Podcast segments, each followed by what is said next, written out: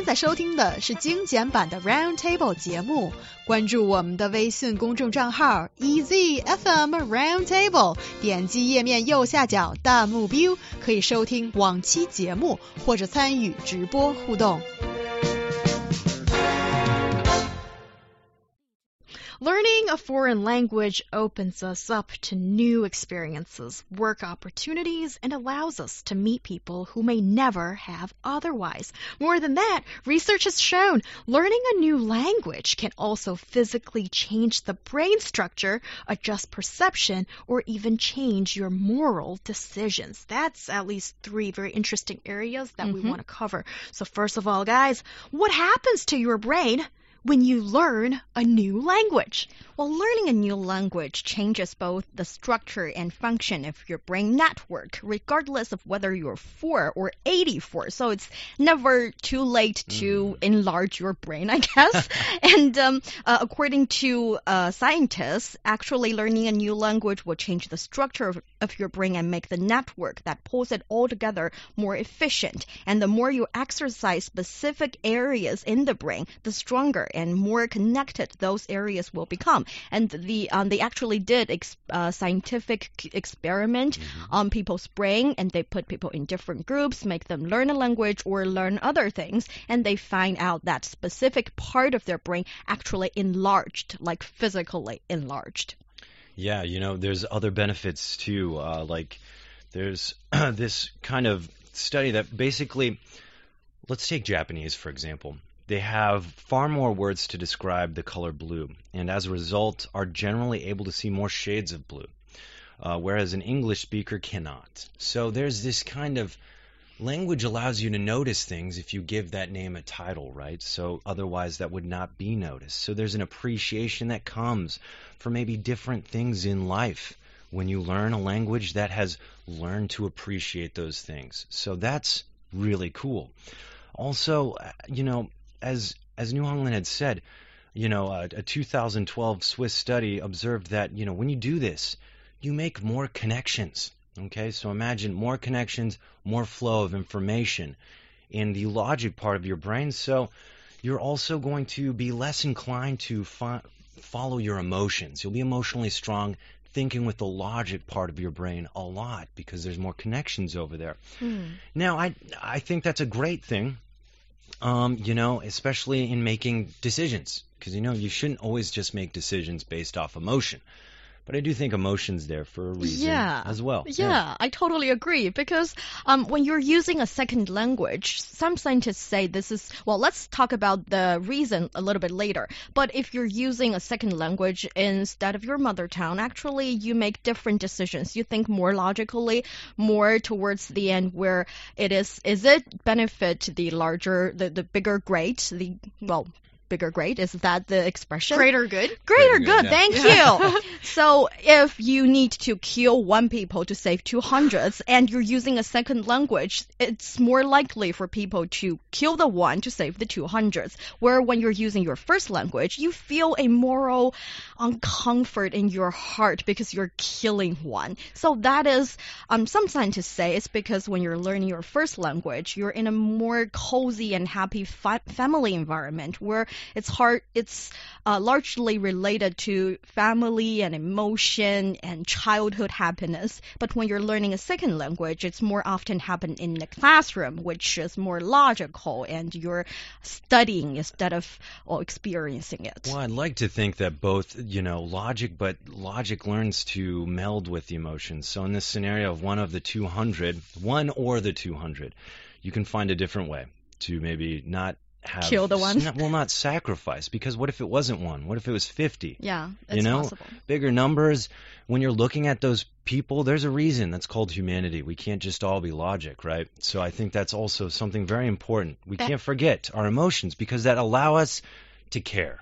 Yeah, and one more thing I wanted to say here is yeah. that this discovery is actually very useful and interesting because our globalized world sometimes you're attending a convention or Yeah. a meeting, but you're not using your first language. Let's say if Chinese and English are the um, are the language of this meeting, and a lot of people understand Chinese as a second, second language, but actually they're making a decision different from if they get the information from their first language. So I think that is also why socialists take that into consideration when they're um, conducting these kind of experiments. Yeah, that's very interesting. And also, I do hold a grain of uh, salt towards um, these kind of studies. Um, I wonder how big of a moral impact will Oh. speaking the second language have on people. I understand that if you're speaking in a second language, immediately you feel a bigger distance from your emotional um, e- emotional core Yeah. because um, with the second language, usually you're not as fluent. You can't use it as freely as your mother tongue, which you probably don't even need to think about it. But with using the second language, you'll need to think about syntax, semantics, pragmatics, all those linguistic barriers that you need to devote your brain power to. And through that um, process, I think a lot of the intimate um, twists and turns of the language usage will be sacrificed.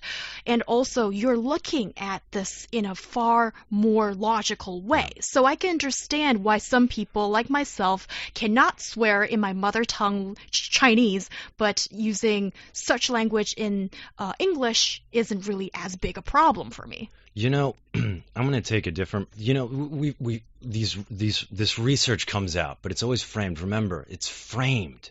You know, it's not looking at a big picture, but one part of a small picture, how a guy wanted to look at it. But what about this? When you understand someone else's language, then maybe they become more your brother, more close to you, and it's more easy for you to relate. So then actually you care more. Whereas it's much easier to just hear someone talking and you not understand them and be like, they're not like me. But when once you start to realize, oh, we all have a word for hello and love Yeah. and these kind of things, then you're like, wow, we're the same. It- and that's that's where logic and I think emotion comes to play. Um, but you know, regardless, this this kind of thing is a good way to kind of exercise your brain. Uh, not all uh, improvements, you know, when you're lifting, uh, are just something you see physically. So remember, I know seeing is believing, but challenge your brain. And what a better way to challenge your brain than learning a new language? But I would also make the argument there's other ways to challenge it too. and if language isn't your cup of tea, I mean, gosh, I think music is a language. Playing an instrument could be something like that. Learning a science and how it i- i- melds with reality. These kind of people have chased that knowledge and have given us technology and medical care that has saved lives. So there's a lot of ways to exercise that brain, but this is definitely one of the best. This Yeah. is very good. And also, Niu Hongli, I'd like to ask you one question regarding changing perspective. How does learning a different language change your perspective? Well, apparently, uh, like Ryan has said earlier, that if you understand the language, you will be more more client to the culture of that language. And for people who are learning a new language, be confident because I've seen a lot of Yeah. um, students Well said. well, a lot of listeners comments on their on this topic saying that they don't understand why personality affect this. Yeah. But if you're owning it, you're owning the language even from the very start you started to learn it, it will be easier for you to grasp it. And it's like when you're drunk or you're in your dreams, you're yeah, you're speaking yeah. English all of a sudden. It's because you're more free spirited in that condition and. Having that and owning the language will help you study. You know, we call sometimes alcohol in, in, in the West liquid courage, um, because you you just kind of just learn to put what everybody else thinks or whatever to the side, and you just pursue whatever you want to do at the time. Not always a good thing, but maybe for learning a language, definitely I will agree with New Hong Lin. If I've had a couple drinks, I think my Chinese just gets better. I just don't care how ridiculous I sound. So have that kind of confidence without, you know, something like the liquid courage. And then, yeah, for sure, I think you're master of the language will become full circle. Yes, and what do you say? Ridiculous never, Ryan. I think um, when you talk in Chinese, it's actually better than what you say it is. And uh, Well, yes. thank you. You're Thank you welcome. so much. You're welcome. 谢谢.